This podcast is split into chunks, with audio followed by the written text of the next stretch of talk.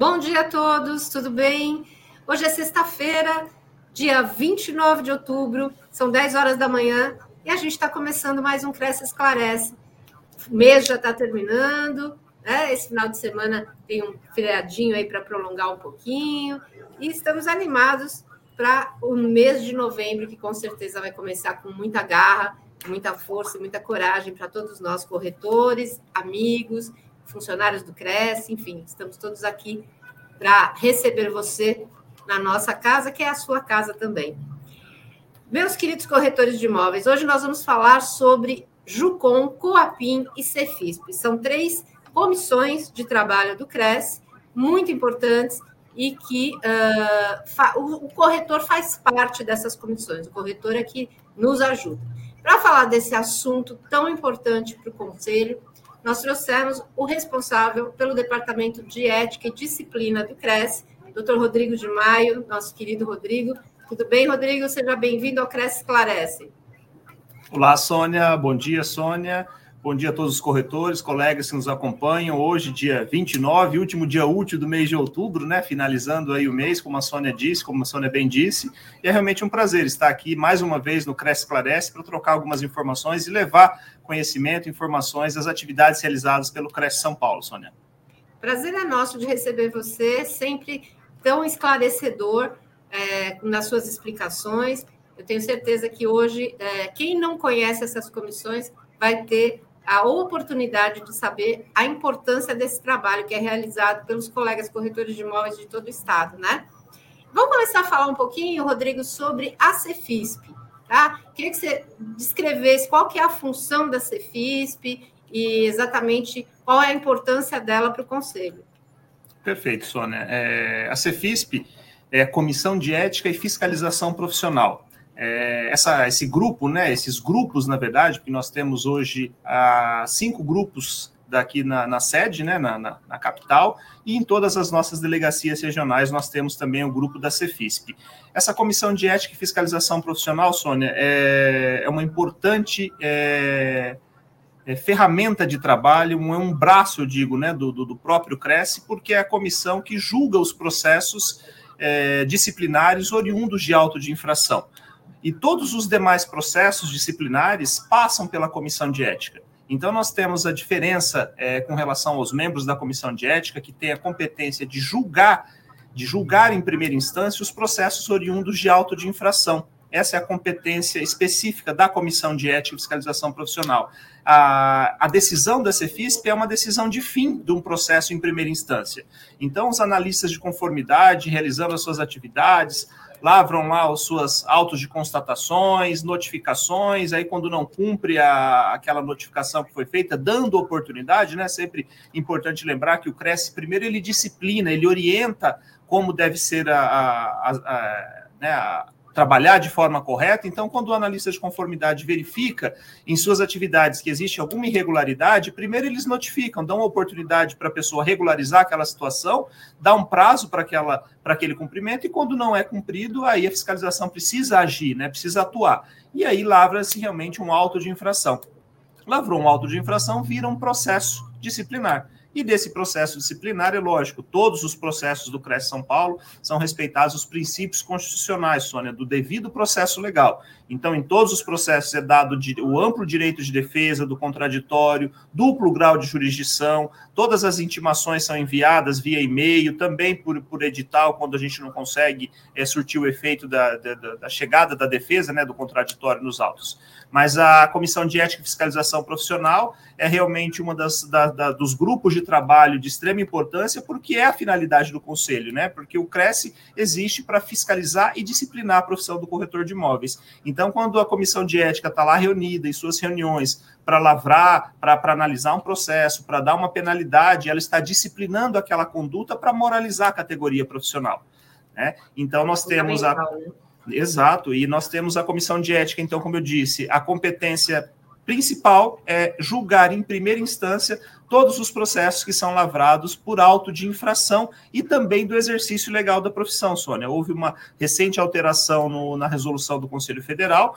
Antes era da Comissão de Ética julgar o exercício legal, depois passou para as turmas de julgamento e agora vai voltar para a Cefisp novamente. Então, a partir de janeiro do ano que vem, de 2022, todos esses processos de exercício legal da profissão voltam a ser julgados também pelas comissões de ética que nós temos aí espalhados, né, na todo o estado de São Paulo, nas nossas delegacias e aqui na sede também.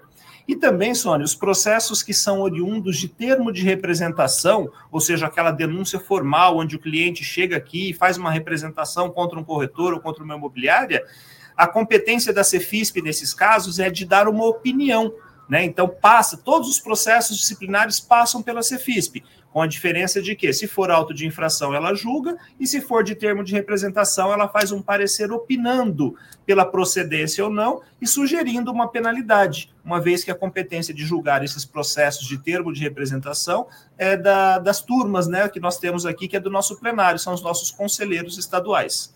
E só, Sônia, para para a gente é, relembrar aqui, só até setembro deste ano, mais de 15 mil processos já passaram pela Cefisp, de todo o estado de São Paulo, nós estamos falando, né? Lembrando que é, aproximadamente 12.500 processos foram julgados, porque são de autos de infração, e os outros processos, mais de 3 mil processos, que passaram pela Cefisp, onde eles deram a opinião né, porque são os processos que são julgados pelos nossos conselheiros estaduais pela plenária que nós temos. Então, realmente, Eu a comissão de ética tem, tem ideia, muito né? trabalho. Com certeza, o corretor acho que que está ali nos assistindo não faz ideia do trabalho da Cefisp, né? E como é que foi é, desenvolver todas essas atividades durante a pandemia? Olha, excelente pergunta, Sônia. Nós tivemos é, as reuniões sempre foram presenciais, né? Em cada delegacia, aqui na sede, as reuniões eram feitas presenciais, aqui a cada 15 dias, nas delegacias se reuniam lá uma vez por mês. E nós fomos surpreendidos com a pandemia, né? E tivemos que, que fazer acontecer. Como fazer, né? Como acontecer essas reuniões?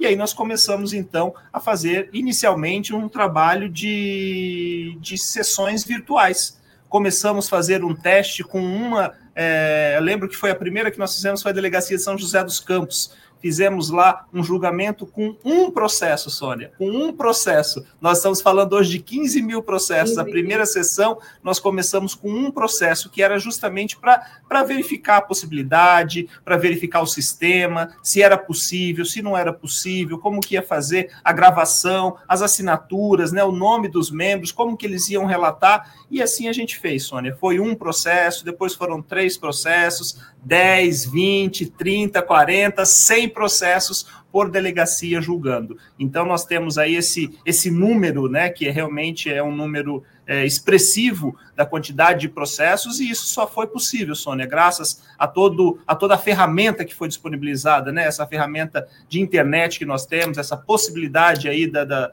dessa das ferramentas que nós temos de, de, da rede mundial e também graças ao trabalho voluntário, Sônia, de todos esses membros que nós estamos falando, né?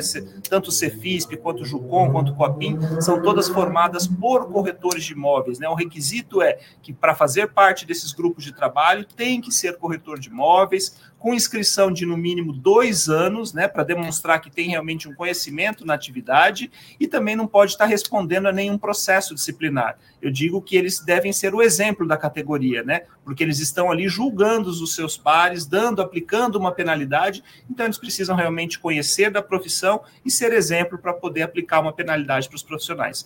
Com um único objetivo, Sônia, de moralizar a categoria profissional e disciplinar o mercado, para colocar cada vez mais corretores preparados para levar segurança para a sociedade nos seus negócios imobiliários. É muito bacana a gente conhecer esse trabalho, porque a gente percebe a, a preocupação do colega corretor em moralizar a profissão, né, e em trazer para o conselho é, corretores capacitados, profissionais éticos, né, que se preocupem com isso e, e tentar corrigir o trabalho daqueles que estão meio perdidos na atividade, né? Exatamente, Sônia. E nós tivemos essa semana mesmo, nós tivemos uma reunião do, do reunião com o presidente nós fizemos, nós fazíamos, né, aquela, aquela reunião grande que nós fazíamos todo ano, o encontro de líderes, aquela reunião grande que a gente trazia todos os, os membros de grupo de trabalho de todas as delegacias regionais aqui para a capital para fazer um grande encontro lá para trocar informações, fomentar as atividades que são realizadas pelo Cresce São Paulo. E nós, desde o ano de 2020, né, o ano passado e esse ano, tivemos que fazer essa reunião virtual. E foi importante, Sônia, porque da mesma forma, como não foi possível trazer essas pessoas para a gente trocar informações, fazer aquela confraternização, trocar um abraço, um aperto de mão, o fato da gente conseguir se reunir para ver as pessoas ali, ainda que seja por videoconferência, é importante para a categoria, é importante para a gente, para manter esses laços né, que nos unem, que é para fortalecer o trabalho, que é para difundir e fomentar as atividades que são realizadas. Então, nós tivemos já essa semana um trabalho que foi da da, da Cefisp e também da Junta de Conciliação, apresentada para todos os membros de trabalho de todo o estado de São Paulo, apresentando os resultados do ano, né, de todo que, tudo que foi feito durante o ano de 2021 e apresentando também as metas né, e as possibilidades e as sugestões para o ano vindouro. E a gente espera que seja um pouco mais presencial, né? Vamos torcer para isso, né? É isso e, aí. Rodrigo, falando um pouquinho da Coapim, né? A gente tem uma outra comissão que também tem grande importância para o CRES, que é a Coapim. Qual é a função da Coapim? Maravilha, Sônia. A Coapim é, eu digo, é o funil, né? É onde é, é, a entrada do corretor de imóveis que pretende ingressar na profissão do corretor de imóveis. Então, a Coapim, que é a Comissão de Análise de Processos Inscricionários. Né? Então, todos os pretensos corretores de imóveis, seja pessoa física e também pessoa jurídica que pretendam a inscrição de sua pessoa jurídica, todos esses requerimentos de inscrição passam por essa Coapim. A Coapim, também feita, todas elas por corretores de imóveis, né, como eu disse, todos nomeados pelo presidente do Cresce, eles fazem ali uma análise preliminar, Sônia, de para verificar a documentação, se tem algum problema, é, se, se, se cumpriu todos os requisitos, né, todas aquelas documentações que são exigidas para a inscrição, para verificar a regularidade da escolar, né, o currículo escolar do, do, do, do pretenso candidato.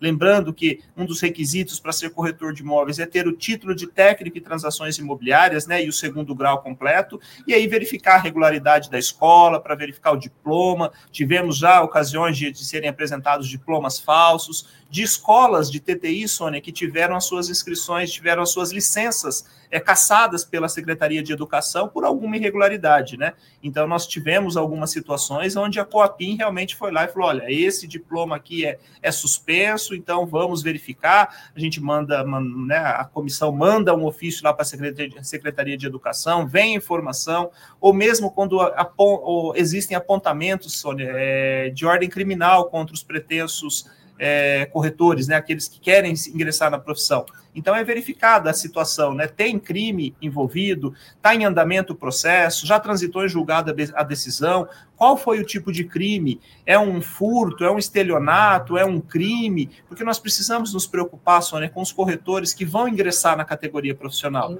Porque você imagina que você vai dar a chave da sua casa para esse profissional, para ele poder é, comercializar, né? Para fazer, fazer uma locação, fazer uma intermediação de compra e venda. Então a Coapim realmente é um grupo né, que nós temos aqui aqui na sede também, em todas as nossas delegacias regionais, que analisam todos esses processos, analisam todas essas documentações e dão lá a sua opinião, é, pedindo, dando um deferimento da inscrição ou indeferimento da inscrição, ou mesmo sobrestando alguns casos onde não vem a documentação completa. Olha, preciso então de uma certidão de objeto e pé desse processo, eu preciso entender melhor que tipo de situação que está, para poder então depois definir esse, esse tipo de, de, de processo, né? essa inscrição. Lembrando também, Sônia, que é, as decisões passam pela Coapim. Das decisões da Coapim, cabe recurso para o plenário do Cresce e também para o Conselho Federal. Então, nós estamos falando aí de é, praticamente três instâncias até o ingresso definitivo no Conselho. Né? Passa a primeira análise da Coapim, depois ao nosso Conselho Pleno, né, que é a nossa plenária, reunião plenária deliberativa, e se ali for mantido o indeferimento de uma eventual inscrição, cabe ainda recurso para o Conselho Federal. Então, nós temos três é, instâncias para validar ali a documentação de um pretenso profissional. E eu obtive informação ontem com o chefe do departamento de secretaria, o senhor Douglas, com relação às reuniões que já foram realizadas também, Sônia. E eu estava falando aqui, né, de 15 mil processos que foram julgados pela Cefisp, realmente um número bastante expressivo. mas só a Coapim analisou mais de 20 mil processos inscricionários só até o mês de setembro desse ano, Sônia. Então, é, de repente, os corretores não têm realmente ideia é, da quantidade de trabalho, da burocracia que é, né? Não é simplesmente fazer inscrição, ter inscrição, dar, é, entrega a carteira profissional e a partir de então já é um profissional. Né? Todo o trâmite que é feito até o momento em que ele faz a inscrição dele, onde é deferida a sua inscrição, onde ele passa pela solenidade de entrega da sua credencial, da sua carteira de corretor de imóveis, para a partir de então poder começar a trabalhar. Então nós tivemos, Sônia, só.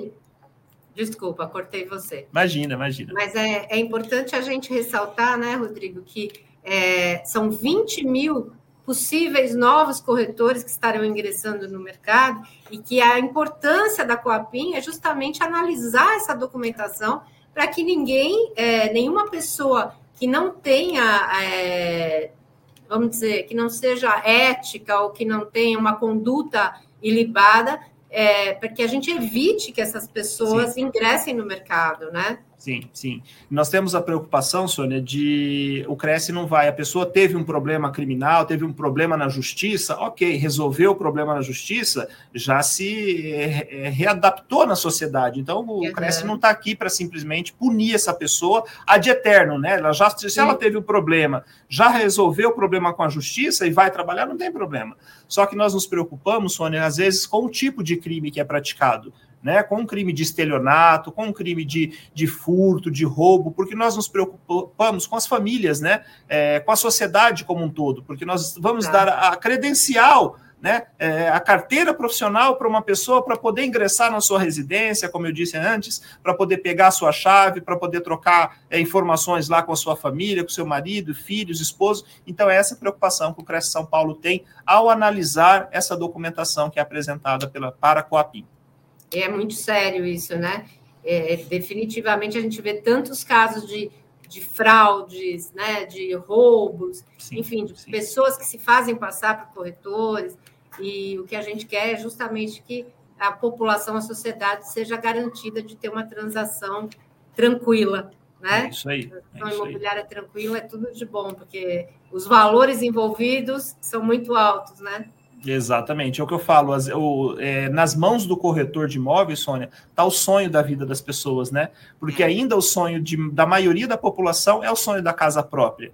E eu sempre digo, o corretor ele tem em suas mãos uma grande ferramenta para realizar o sonho da pessoa, de deixar a pessoa é, mais realizada em realizar o sonho da sua vida. Então eu digo que sempre para um colega, né, para um corretor, faça uma boa negociação, leve aquela segurança para o negócio, que de um negócio que você faz para uma família, outros três negócios vêm dessa mesma família. É porque o que, né, se você levou segurança, levou confiança, para aquela família, você sempre vai ser o profissional de confiança daquela família. Então, em todas as reuniões que eu tenho oportunidade de conversar com corretores de imóveis, eu falo: sejam vocês, corretores de imóveis, o profissional de confiança de determinada família. Da mesma forma que tem o médico de família, que tem o advogado, que é aquele advogado de confiança da família, sejam vocês também os corretores de imóveis da, da, da família.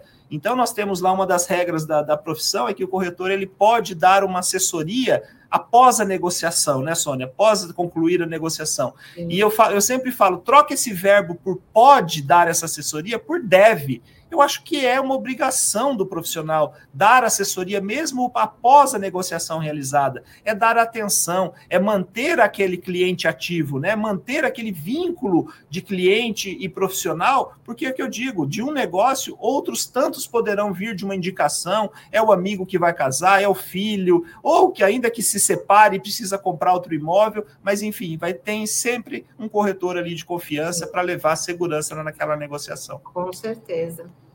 E vamos falar um pouquinho da Jucom também? O que, que a Jucom é, é, executa? Qual que é a função da Jucom? Maravilha, Sônia. A Jucom, é, para quem não conhece essa nomenclatura, a Jucom é a nossa junta de conciliação. Né? Nós temos também, da mesma forma que todos os grupos anteriores, Cefisp e Coapim, são, a Jucom também é formada né, por corretores de imóveis, com inscrição há mais de dois anos, e também com o mesmo requisito de não estar respondendo a nenhum processo ético disciplinar. E para que, que serve essa JUCOM? A JUCOM ela serve para tentar resolver, Sônia, amigavelmente os conflitos que são trazidos ao conhecimento do Conselho naqueles processos de representação, de termo de representação, ou seja, de uma denúncia formal. Então, quando chega um cliente aqui, bate aqui na porta do CRES São Paulo para trazer uma reclamação formal, olha, eu fiz uma negociação, uma, uma, uma, uma alocação que é administrada por uma imobiliária e a imobiliária não me repassou o aluguel que foi pago, devidamente pago para o inquilino. Né, o inquilino pagou para a imobiliária e a imobiliária não repassou para o proprietário. Né, ou o mesmo problema na documentação do imóvel. Ah, fui fazer uma, uma compra e venda de um imóvel, paguei um sinal entreguei nas mãos do corretor o sinal e de repente o negócio não foi adiante por conta de um problema na documentação. Se não foi adiante o negócio, o negócio não foi concretizado, o valor deve ser restituído para o cliente. Então, esse tipo de situação acaba vindo para o conselho para tentar resolver e verificar a conduta ética do profissional. E nós é. damos, então, Sônia, a oportunidade desses profissionais em regularizar essa situação. Nós chamamos, ah, instaura-se, né, quando chega a denúncia, nós instauramos um processo ético disciplinar mandamos a notificação para o corretor de imóveis para ele apresentar sua defesa, sua defesa técnica já nos autos, e depois de che quando chega a defesa, né, quando ele apresenta a defesa, nós analisamos ali os argumentos da defesa e pautamos então para essa junta de conciliação. Qual é o objetivo dessa junta de conciliação, Sônia? É chamar ali o denunciante, o denunciado, ouvir a reclamação, dar a oportunidade para a parte se manifestar, sem deixando claro que não, não se refere a nenhum tipo de julgamento. A, comissão, a JUCOM ela não julga processo, ela nem pode adentrar no mérito para falar, olha, o senhor está certo, o senhor está errado. Não. Uhum. Ali, na verdade, ele dá a oportunidade para que as partes possam resolver o seu próprio conflito. Né? Então, é uma oportunidade que o Cresce São Paulo deixa à disposição também dos corretores de imóveis essa ferramenta para tentar solucionar esses conflitos. Então, às vezes, é uma, uma, uma como eu disse, é, uma, é um pagamento de um, de um aluguel que estava em atraso e chega ali na conciliação, ele fala: realmente eu atrasei, mas está aqui. Já tivemos situações de resolver na hora a audiência. A pessoa faz um pix ali, ah, eu estou devendo, realmente estou, teve um problema, ele traz lá um argumento, mas ele resolve na hora, faz um pix. Já tivemos essa situação, a pessoa confirmou na hora o recebimento, né? Porque o pix é na hora que cai, e na hora ela, ele fez, mostrou na tela, apresentou, o denunciante confirmou, e aí o membro pergunta assim, para o denunciante: senhor está satisfeito com essa, com essa devolução do dinheiro? Ainda assim, com essa devolução, o senhor pretende dar continuidade ao processo ético disciplinar ou o senhor estaria satisfeito e poderíamos arquivar esse procedimento? Muitas vezes a pessoa só quer resolver o seu problema, Sônia. Não quer, não tem a intenção de prejudicar o profissional e ir adiante com o processo. Ela quer resolver o seu problema. Resolver o problema, ela pede formalmente o arquivamento do processo. Então, são essas as situações onde a junta de conciliação participa, atua, então ela atua em todos os processos ético-disciplinares onde nós temos um denunciante e um denunciado, né? E geralmente em casos onde envolva valores. E não só, viu, Sônia, valores, porque nós já tivemos uma audiência de conciliação onde, olha que situação, um simples pedido de desculpas do corretor para é. o denunciante resolveu a situação por um simples mal entendido, sabe? Uma conversa que ficou meio truncada, chegou na, ali na, na, audiência de conciliação. Eu acho que o ambiente é favorável, né? Para que a pessoa possa se esclarecer, possa apresentar a sua versão daquela situação. E naquela ocasião, o denunciante ficou satisfeito com a explicação que lhe foi apresentada. O corretor pediu desculpas, né? Por de repente não ter sido claro em outras conversas anteriores, pediu desculpas, o denunciante aceitou e o processo foi arquivado.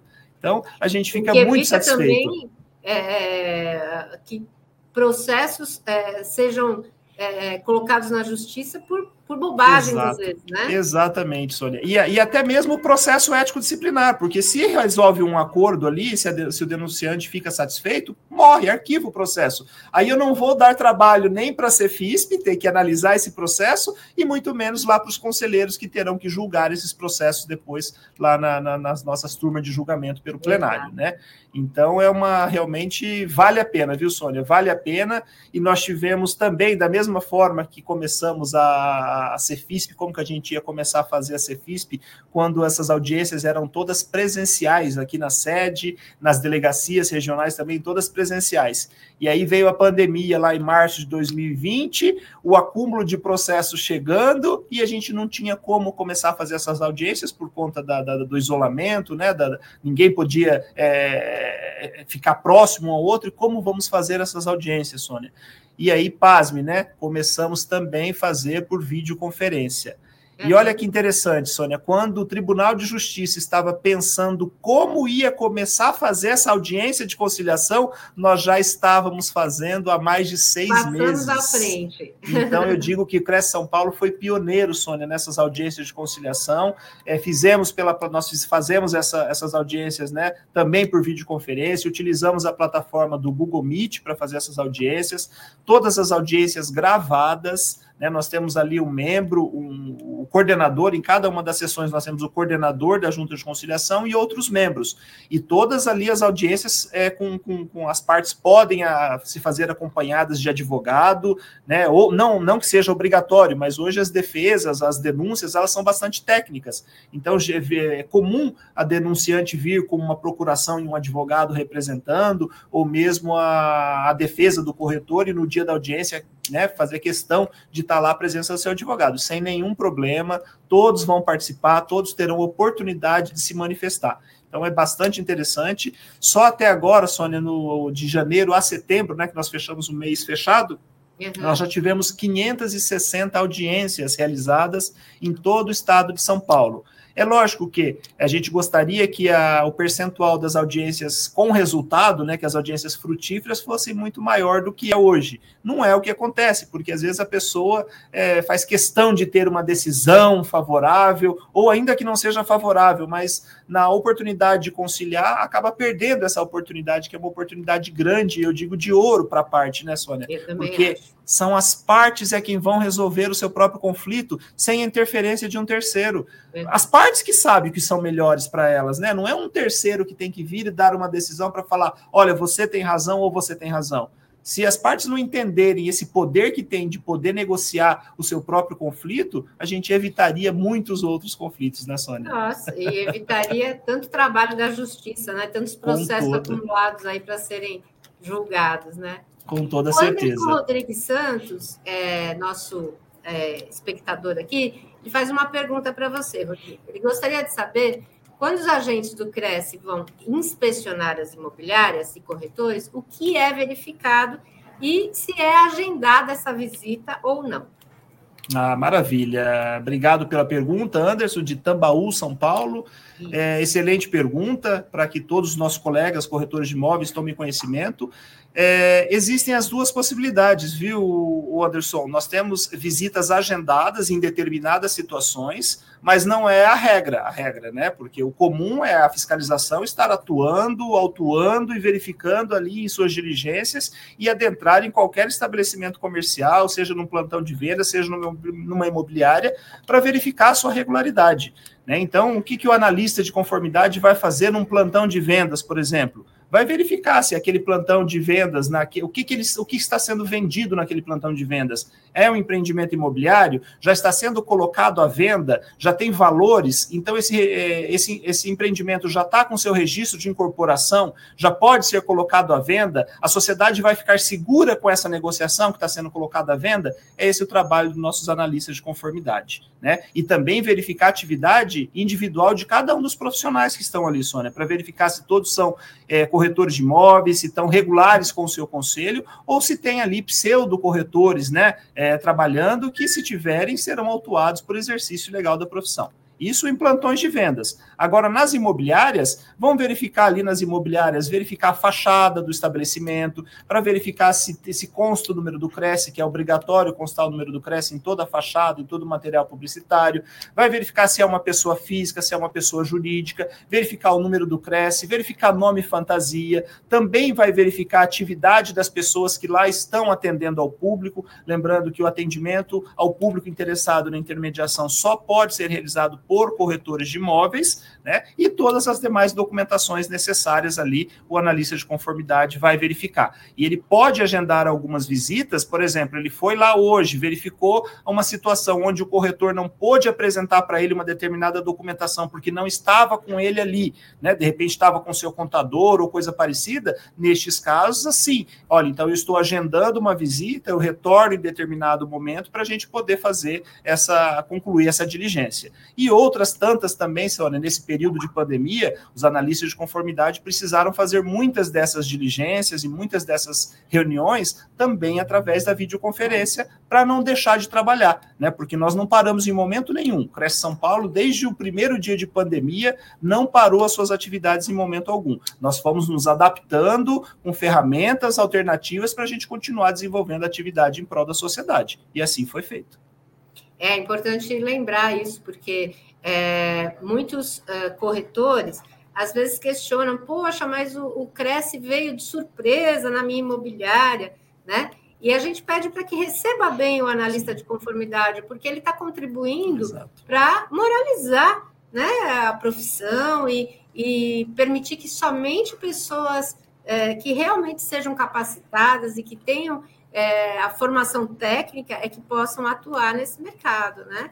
É seriedade é na profissão, né, Rodrigo? É isso aí. E eu, eu sempre digo, né? Quando um analista de conformidade ele chega no estabelecimento e ali ele faz só um auto de constatação, eu digo que esse auto de constatação é um atestado de regularidade. Porque se ele só fez uma constatação e não fez uma notificação e não fez nenhum auto de infração, é porque aquela imobiliária, aquele escritório está todo regular. Então, ótimo, pegue esse, essa constatação e pendure na parede para falar: aqui já esteve um analista de conformidade é e eu estou dentro das normas do conselho que regem a profissão. Então, que está é ali orgulho, né? demonstrando. Né? Exato. Agora, lembrando, tem alguma irregularidade, o objetivo do, do, analista não é sair autuando, lavrando auto de infração. Ele ainda vai dar uma oportunidade, ele vai falar para o profissional: olha, o que está aqui, eu estou verificando, não está de acordo com as normas. Então, eu estou notificando o senhor, estou te dando um prazo para regularizar e eu volto depois desse prazo para verificar se foi cumprido. Se foi cumprido, ele vai fazer uma constatação e morre aquela notificação. Agora, se não foi cumprida aquela notificação, aí ele vai lavrar o auto de infração. E aí virou, lavrou o auto de infração, Sônia, vira processo, e depois esse processo precisa ser julgado pela Comissão de Ética e Fiscalização Profissional. É isso aí. O Anderson faz mais um comentário aqui. Ele pergunta como podemos saber se os agentes do Cresce são verdadeiramente credenciados, haja vista os inúmeros casos de criminosos que agem na área para dar golpes, conseguir dados de clientes, acesso a dados bancários e financeiros. Perfeito, Anderson. Todos os nossos analistas de conformidade, da mesma forma que eu, como funcionário do Cresce, tenho a minha identificação como profissional. Então, nada é mais justo que eles, e, e eles já são orientados dessa maneira, para quando eles chegarem no estabelecimento, eles vão se apresentar e vão se identificar como profissionais. Estarão ali munidos com sua viatura oficial do conselho, estarão com toda a ferramenta possível, seu telefone do Cresce, o seu tablet, enfim, a sua credencial, o seu crachá de identificação identificação. E nada, lógico, tendo dúvidas da atividade daquele profissional, pode entrar em contato com o conselho e imediatamente nós tomaremos as, as devidas precauções, daremos as informações necessárias, tá? Com certeza, né? É, Rodrigo, uma última pergunta com relação às comissões. Eu acho que as pessoas que quiserem participar, como é que elas podem fazer? E, ah, além disso, é, se o membro de uma comissão pode participar em outra comissão. Perfeito, Sônia. É, só antes de responder essa pergunta, eu só gostaria de retomar um pouquinho, só para dar uma informação que, me, que, eu lembrei agora, ainda com relação a Jucom, Sônia. Uhum. É, a diretoria do Conselho deliberou é, para uma nova ferramenta que o Cresce São Paulo vai deixar à disposição da sociedade, que é uma audiência de tentativa de conciliação, só que agora não é contra o corretor de imóveis, é diferente. É nessa possibilidade, não existe processo ético disciplinar em andamento. Vai ser o corretor de imóveis que tiver determinado conflito lá dentro da sua imobiliária com relação a um locador, um locatário, um comprador, um vendedor que tiverem ali algum conflito, esses profissionais que estão intermediando essa situação podem solicitar ao Conselho Regional de Corretores de Imóveis uma audiência de tentativa de conciliação para resolver aquele conflito entre os clientes não entre o corretor, né? Não é uma denúncia contra o corretor para o corretor fazer parte daquela situação. Pelo contrário, é uma ferramenta onde o Cresce São Paulo vai dar aos corretores de imóveis para resolver os conflitos de seus clientes,